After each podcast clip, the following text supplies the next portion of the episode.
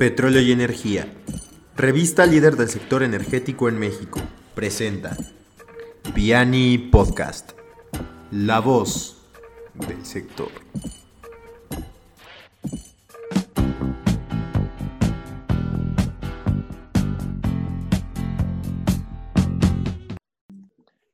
Tal? Bienvenidos estimados lectores de Petróleo y Energía. El día de hoy estamos en nuestra segunda edición de P&E Talks eh, Mesas Universitarias y estamos muy contentos de presentar hoy el tema de Derecho Energético, una materia que, como hemos platicado justamente con nuestro invitado especial de hoy, es algo que todavía está en desarrollo en el país, todavía sigue eh, madurando esta materia, pero sin duda es algo que continúa siendo fascinante y mucho más bien muy em, eh, pertinente en estos tiempos que, transcurren. Entonces, para dar la bienvenida al maestro Israel Hurtado, presidente de la Academia Mexicana de Derecho Energético, bienvenido a este espacio. Muchas gracias por, aceptar y por el tiempo otorgado para esto. Y por supuesto a nuestros dos estudiantes de la carrera de Derecho, eh, Alejandro Villaseñor y Carlos Araujo. Hola. Gracias. Si se pueden presentar, por favor. Si quieres tú primero, Alex. Eh, yo soy Alejandro Villaseñor, este, estudiante del semestre de la carrera de Derecho en la Facultad de Derecho de la UNAM. Bien. este, hola, ¿qué tal? Yo soy Carlos Araujo, igualmente que como mi compañero Alex, también estudio Derecho en la Facultad de Derecho de la, de la UNAM actualmente en décimo semestre, décimo y último semestre. Perfecto. Entonces, pues vamos a iniciar con la charla. Aquí la dinámica es, ellos eh, prepararon un par de preguntas para platicar con Israel. Entonces vamos a arrancar con Alejandro para que nos plantee esta primera pregunta para el maestro Israel.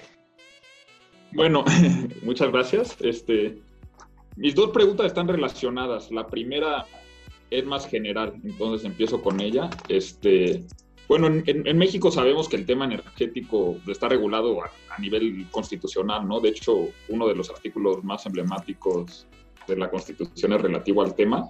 Históricamente, este, el marco constitucional que regulaba el sector energético había hecho que este se encontrara bastante cerrado a la competencia y a la inversión privada, ¿no? O sea, por, incluso por cuestiones ideológicas como el nacionalismo y todo esto, siempre el sector energético mexicano, hasta antes de la reforma del 2013, había sido un sector bastante cerrado, incluso comparado con el de otros países del mundo. Entonces, mi pregunta va en, en este sentido, si en el año 2013 se realizó una reforma energética para abrir el sector y hacerlo más competitivo y atractivo a la inversión, ¿esto cómo se, esta idea cómo se ha visto afectada con la visión energética del nuevo gobierno, que si bien no ha cambiado la ley, al menos a, niveles constitucionales, sí tiene una clara tendencia a regresar cosas a como eran antes de la reforma energética. Entonces, ¿esto cómo puede afectar la, la certidumbre para los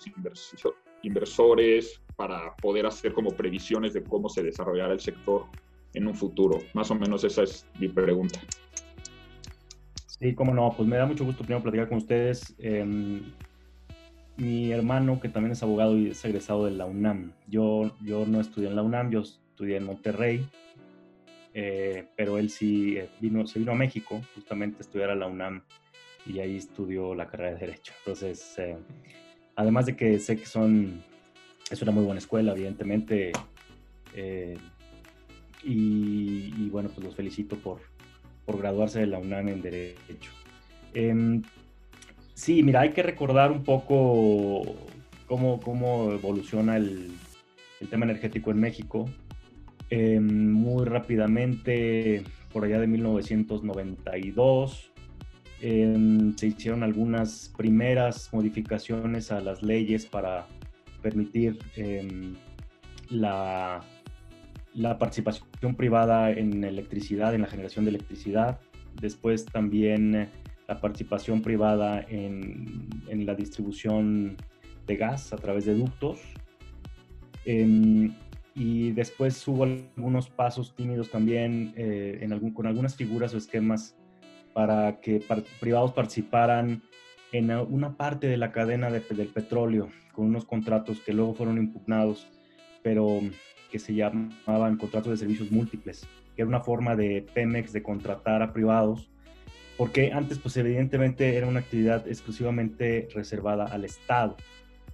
Eh, pero esa fue una forma que se, que se, se empezó como a trabajar en, un poquito en esquemas em, mixtos.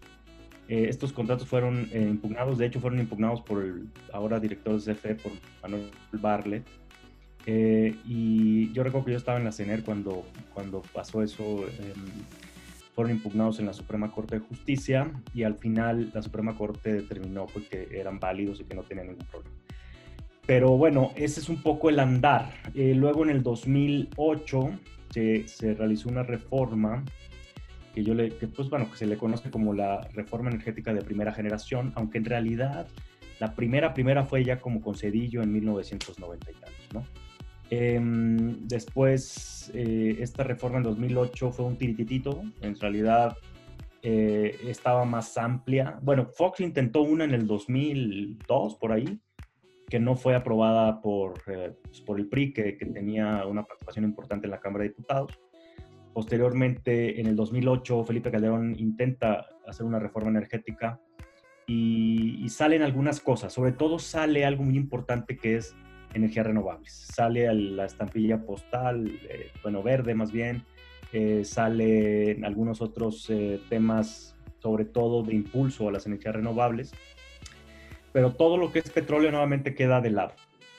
Hasta que llega eh, Enrique Peña Nieto, y entonces sí, en el 2013 se presenta la reforma energética, se empieza a implementar en 2014 porque hay un montón de leyes eh, secundarias que son las que verdaderamente pues, le dan más bien la forma a la reforma energética.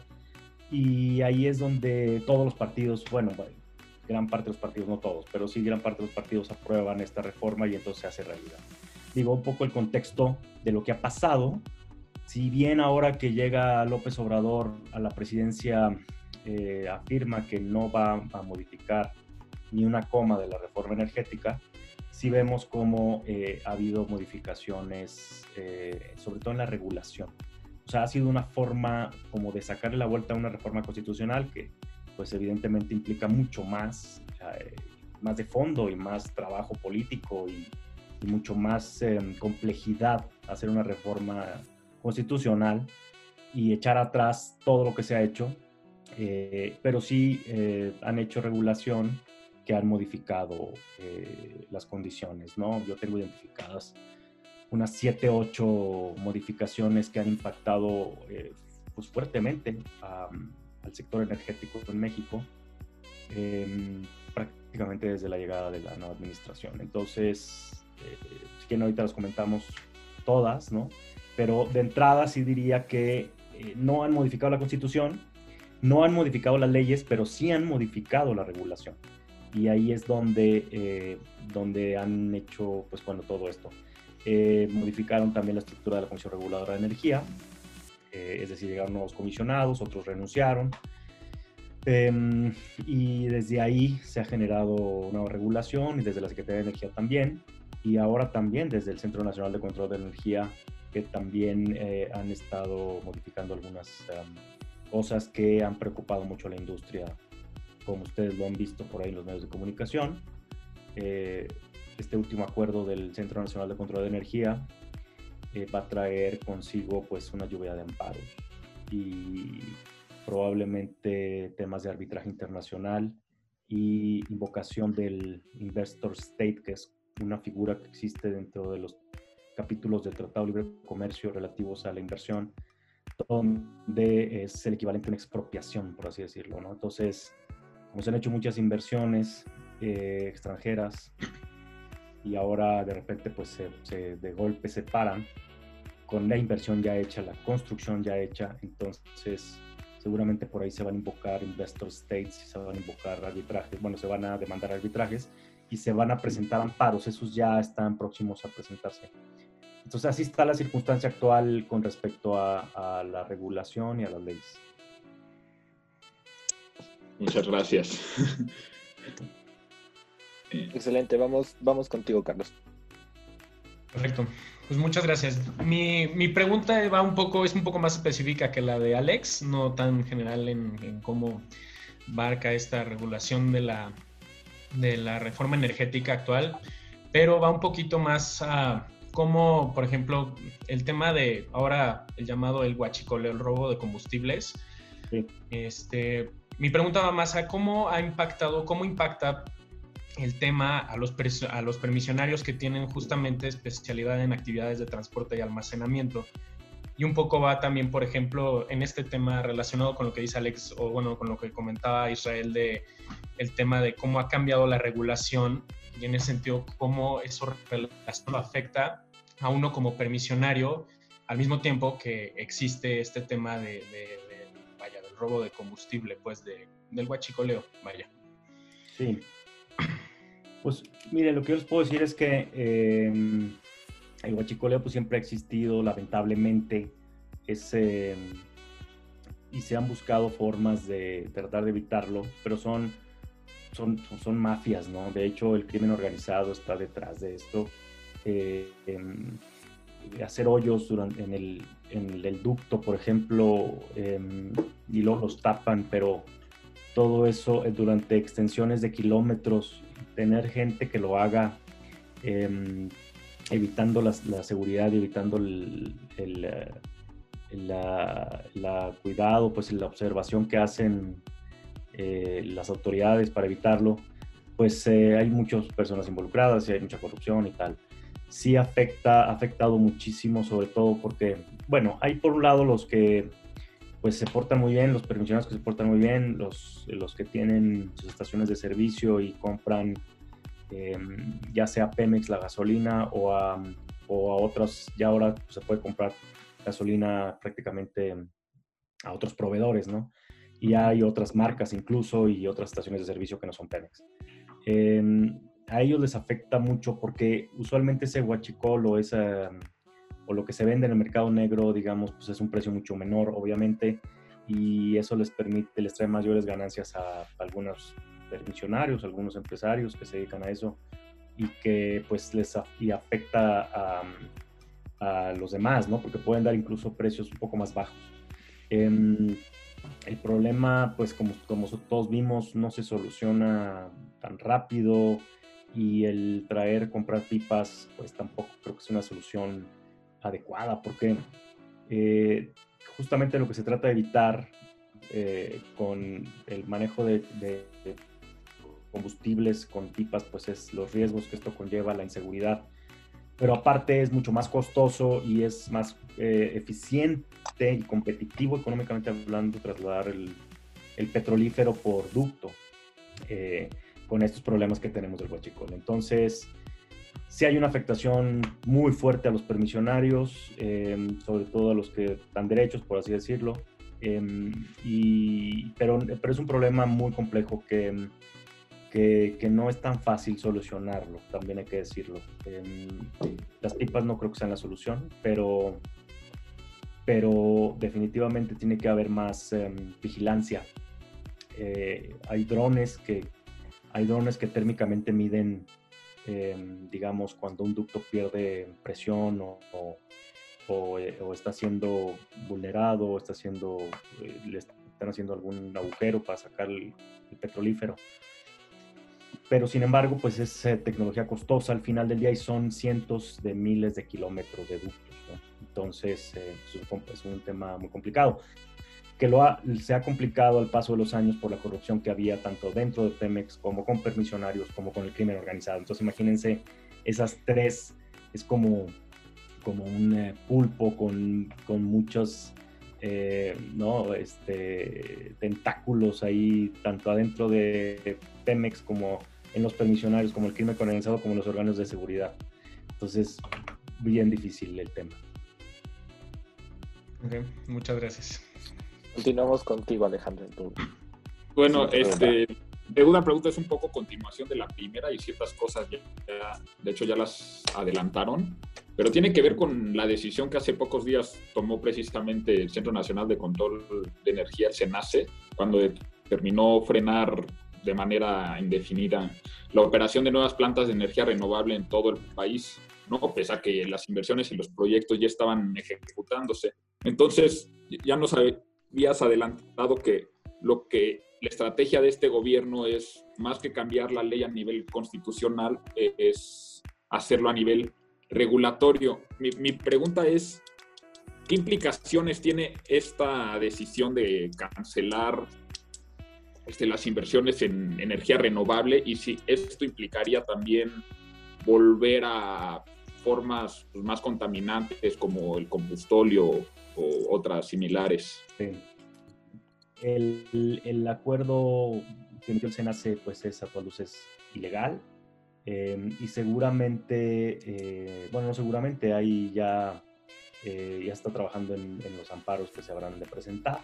Em, y pues esto al igual que, los lineamientos de CELS, bueno, que la modificación de los lineamientos de CELS, que también ocasionó que se presentaran amparos y que, eh, que se otorgaron suspensiones eh, definitivas del acto reclamado, bueno, pues es muy probable que así suceda con este, con este tema, que se ha generado mucha incertidumbre eh, y mucha preocupación en el sector energético. Es un tema, es un tema grave.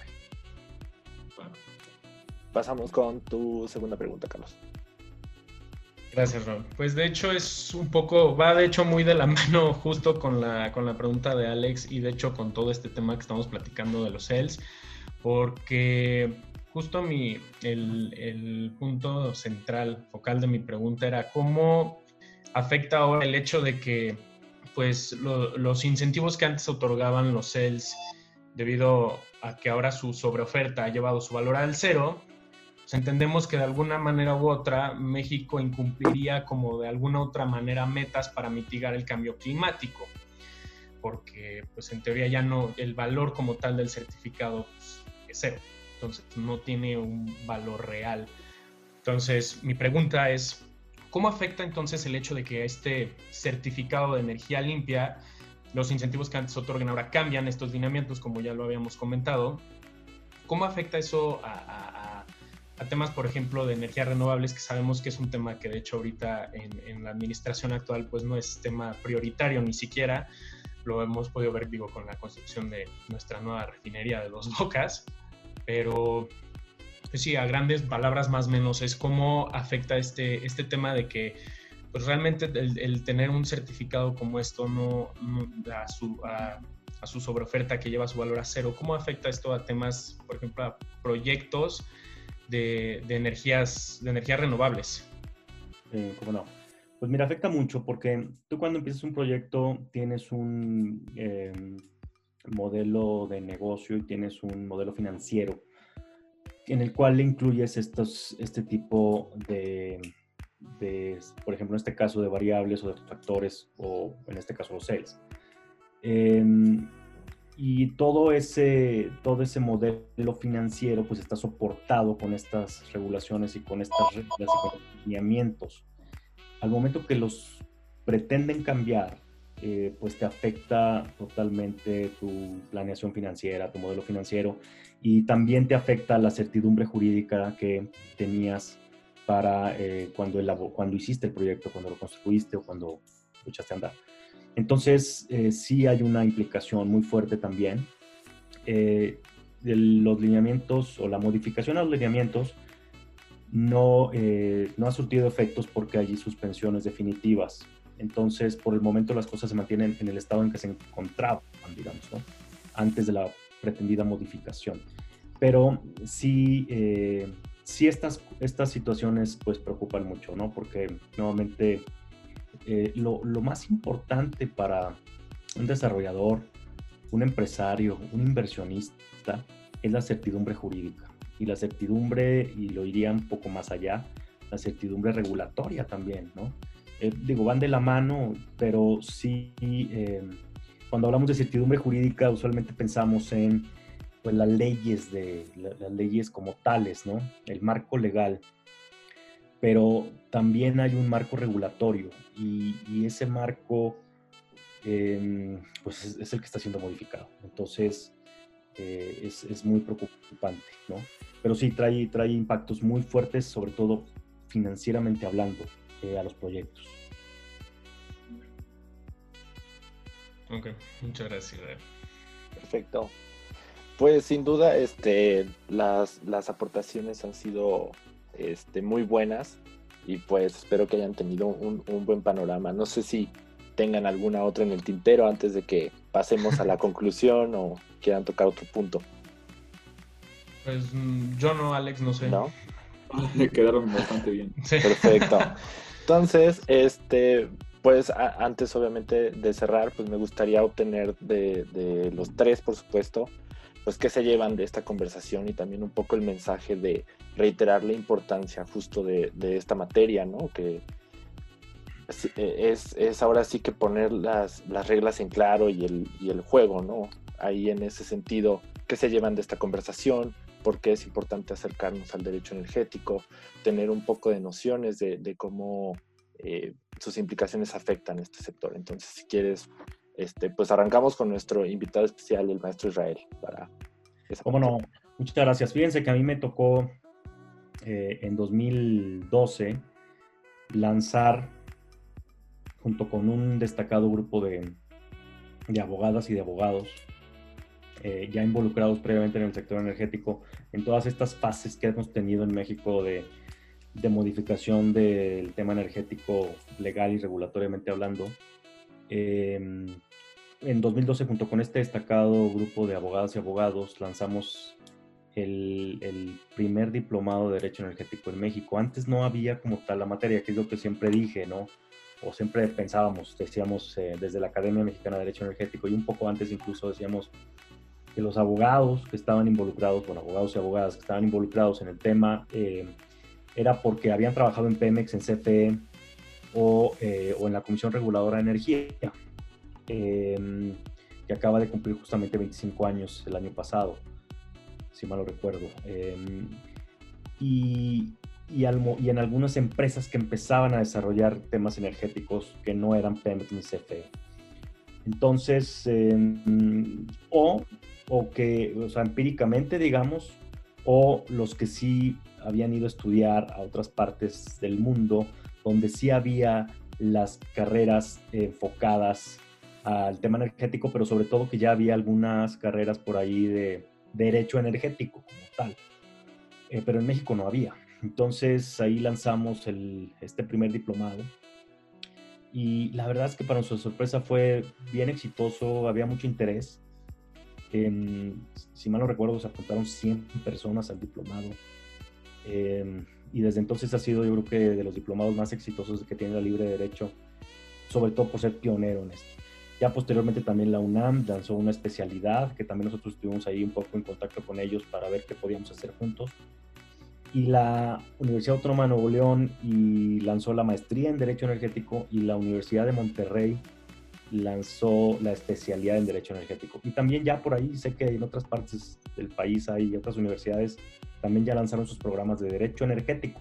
Pero es bien interesante porque sí había ingeniería en eléctrica, bueno, obviamente en energías renovables o temas solares o temas tal, eh, o un poco más especialidades en temas de gas y tal, o hidrocarburos, pero, pero derecho energético como tal, o sea que abogados estudiaran específicamente el tema de energía, pues no había. Em, y ahora pues me da gusto que ya, ya hay muchos, eh, bueno, hay mucho interés por lo menos de abogados que quieren, que quieren eh, irse por este lado y, pues bueno, este, creo que es algo, creo que es algo benéfico para todos. Muchas gracias por la invitación. ¿De qué? Pues vamos contigo, Carlos, igual si me apoyas un minuto para Sí, claro. Para tu conclusión. Claro que sí. Pues primero que nada, muchas gracias Israel por las muy valiosas aportaciones. Creo que es importante ver en, este, pues, el punto de vista de, de, quien está inmerso en este tema energético en el país, y digo, y más ahora que es un tema bastante candente, como mencionábamos.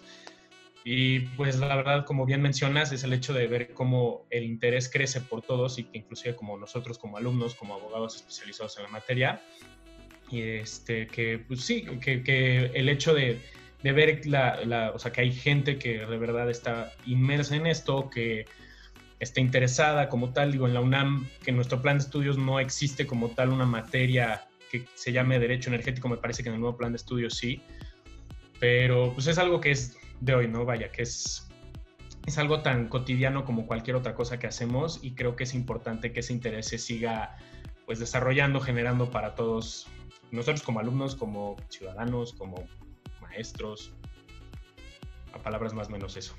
Muchas gracias. Gracias, Alejandro. Bueno, igual muchas gracias por, por la invitación y siguiendo la línea de lo que han dicho, pues yo invitaría a la gente a que pensara en la importancia del derecho energético y no lo viera como algo tan lejano, tan esotérico, tan, ¿no? Porque como había mencionado Israel en la plática, pues la regulación tiene que ver directamente con el cómo las fábricas tienen acceso a electricidad, el cómo nosotros consumimos consumimos energía en, nuestra, en nuestros hogares, entonces no es algo tan lejano, al revés, es algo que nos afecta pues todos los días. Y por lo tanto hay que darle la importancia que tiene el tema, discutirlo, yo creo que entre más lo discutimos y más escrutinio haya sobre las decisiones que tome el gobierno, pues estas tenderán a ser mejores. Entonces eso, ¿no? sé yo cerraría con invitar a la gente a que reflexionara en la importancia que tiene el derecho energético en nuestras vidas diarias. Excelente. Pues muchísimas gracias a los tres, sin duda fue una, una mesa muy nutrida y pues nos llevamos varios aprendizajes, espero les haya gustado la dinámica, gracias por su tiempo, su disposición y también a todos nuestros eh, video visores que andan aquí en YouTube. Muchísimas gracias y nos vemos en la próxima. Muchas, gracias, Raúl.